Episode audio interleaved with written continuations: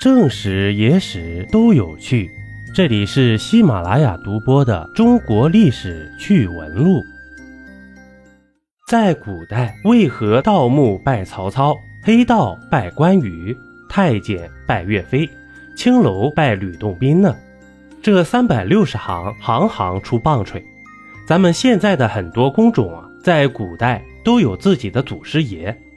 这其中啊，最匪夷所思的。是太监居然拜了岳飞了，带着疑问，咱们一起来揭秘。据历史学家研究考证，太监的历史啊，可以追溯到三千年前的殷商时期，这阉割之风呢，便已经兴起了。太监拜岳飞这一习俗呢，是从明朝才开始的，在洪武十五年（一三八二年），这朱元璋呢。裁撤清军都尉府于宜鸾司，改制了锦衣卫。明成祖于永乐十八年（一四二零年）设立东基市场，简称东厂。明宪宗成化十三年（一四七七年）增设了西厂，与东厂及锦衣卫合称厂卫。东厂、西厂呢，均为明朝的特务机构。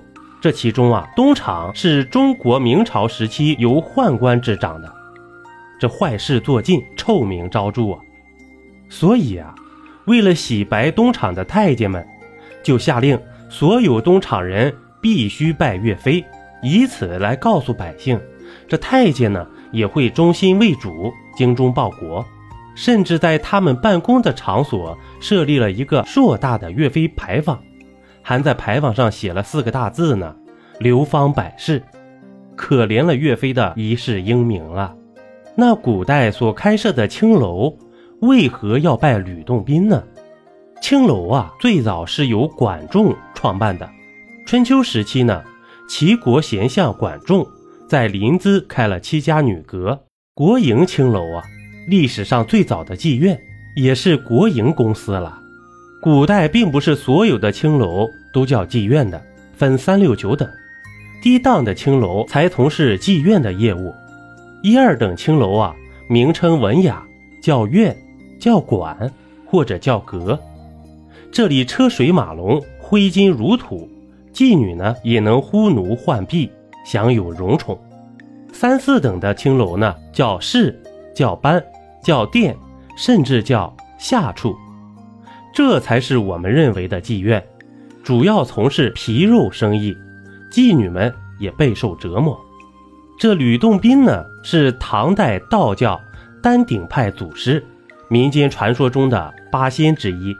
他原名叫吕岩，生于七九六年五月，字呢洞宾，号纯阳子、严克子，自称回道人，以字行事，世称吕洞宾。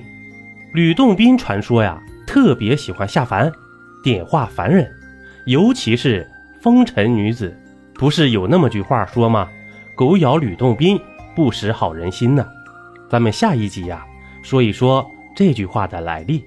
据传说呀，许多娼妓在他的点化下，都学会了管弦、丝竹等技艺，甚至能够凭借此呢养活自己。所以呀。吕洞宾在当时也被青楼女子奉为大圣人，都习惯性的把吕洞宾当做了祖师爷了。